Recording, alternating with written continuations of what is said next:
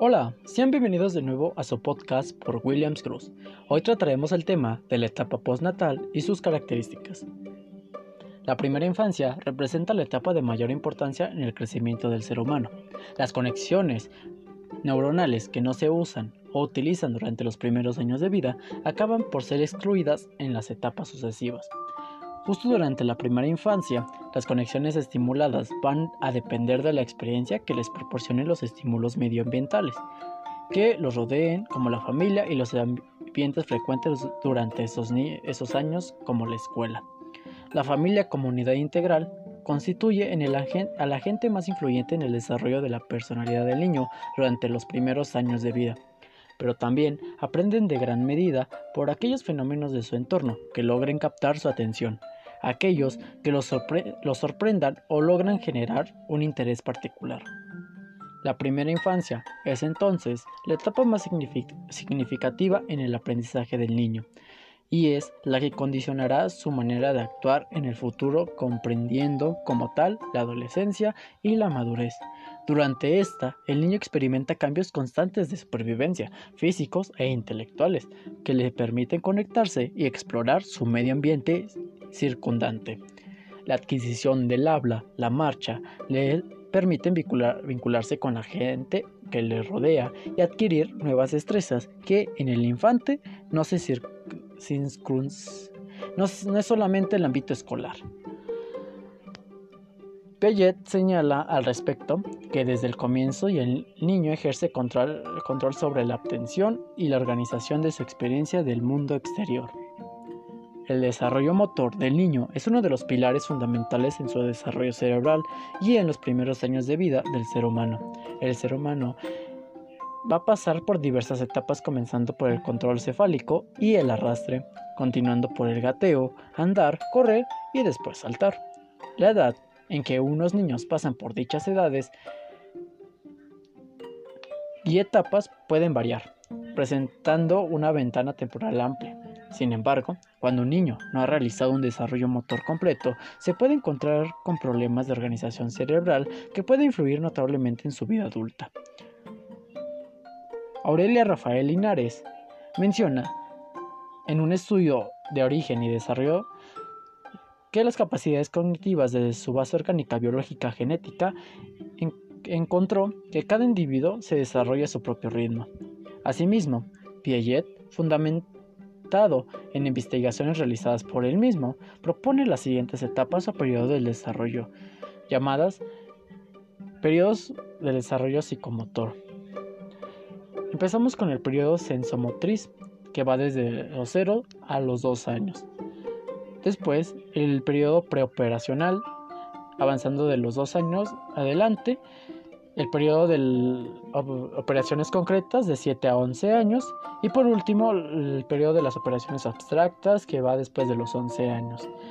Por, por, lo anterior, desde el contexto educativo y haciendo énfasis en el área de educación física, se evidencia dificultades en el desarrollo motor, lo cual se manifiesta en problemas de aprendizaje. Dicha brecha se evidencia con más notoriedad en los estudiantes de las sedes rurales que hacen transición a sedes de sedes urbanas.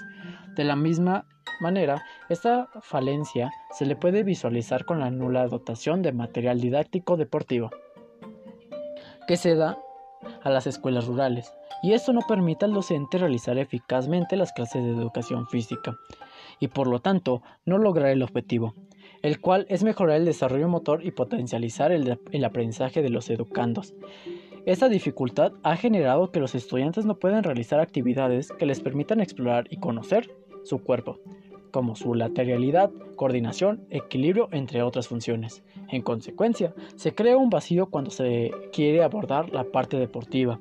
Además, dicha falencia en el desarrollo psicomotor cognitivo se evidencia cuando los estudiantes hacen la transición rural-urbano, cuando llega el grado sexto, donde el entorno cambia radicalmente y el enfoque de las clases se tornan de manera diferente porque ya hay un docente líder de la asignatura y puede ejecutar la, programación de acuerdo al grado y la edad. Antes las dificultades mencionadas anteriormente, se hace necesario crear una propuesta pedagógica basada en sesiones de, clase, enfocados a solucionar la problemática detectada. Pasemos bien al factor hereditario genético versus factores ambientales. Pero, ¿cuál de los dos factores tienen más importancia como variable de la conducta? La concepción innatista o genética considera que las características psíquicas y orgánicas están predeterminadas por la dotación genética recibida al nacer e irán evolucionando de forma innata con el paso del tiempo y la maduración nerviosa. Consecuencias pedagógicas si solo tenemos en cuenta esta concepción.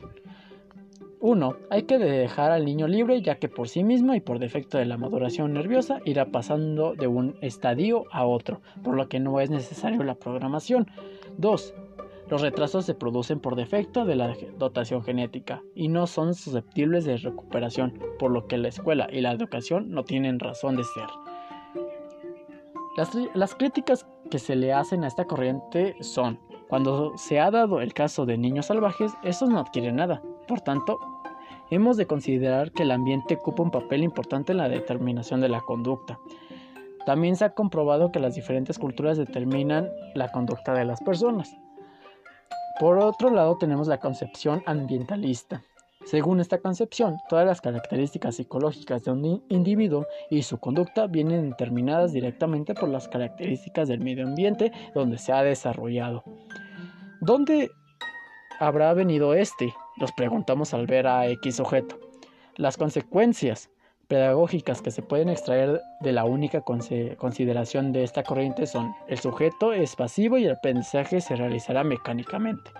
La enseñanza consiste en meter cuantas más conocimiento y hábitos mejor, considerando al niño como una tábula rasa o bota vacía que hay que rellenar.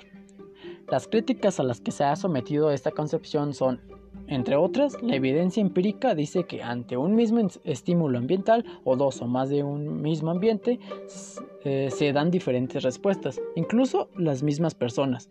Esta concepción da al sujeto un papel pasivo, que no es protagonista de sus propios aprendizajes. Pasemos a la concepción interaccionista. Genes más ambiente más papel activo del niño dice que esta, esta concepción este, son fruto de la interacción de factores biológicos y ambientales.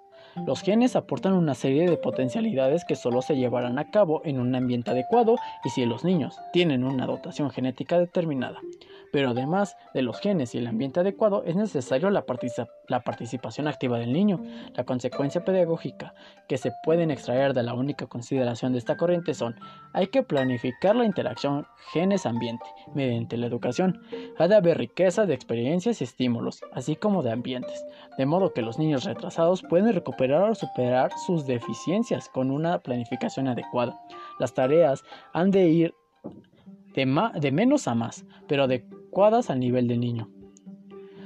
Un, educador o educadora este, debe seleccionar los métodos más adecuados para que el niño adquiera los conocimientos de forma más fácil y grata posible. Considerar que cada niño es diferente de los demás y por ello tratarle de forma adecuada a sus características y peculiaridades. Y en conclusión, podemos decir que los niños y niñas de 5 o 6 años se encuentran en un periodo de transición, tal es el caso del, ingreso a la etapa escolar, para lo cual va a necesitar el desarrollo de destrezas y habilidades motrices, cognitivas, afectivas y sociales. Es por eso la importancia de desarrollar la psicomotricidad, siendo el movimiento dirigido la base de esta, permitiendo al ser humano primeramente conocerse a sí mismo y luego relacionarse con el medio, ya que los niños aprenden descubriendo, explorando y experimentando para satisfacer sus necesidades. Una estrategia para trabajar en el aspecto psicomotriz es a través del juego, porque es parte del crecimiento de cada niño, a más eh, que es libre y espontáneo, incide en lo físico, psicológico y social, ayudando así al proceso de desarrollo de los niños. Bueno, Claramente la etapa eh, de, la infancia es una etapa que nosotros mismos vamos experimentando, vamos conociendo y vamos siendo mejores en lo que vamos haciendo, desarrollando nuestra psicomotricidad, nuestras funciones cognitivas y así vamos eh, encaminados hacia una maduración. Entonces es una etapa muy importante y en conclusión es esto. Espero que les haya gustado, tengan una buena tarde, hasta luego.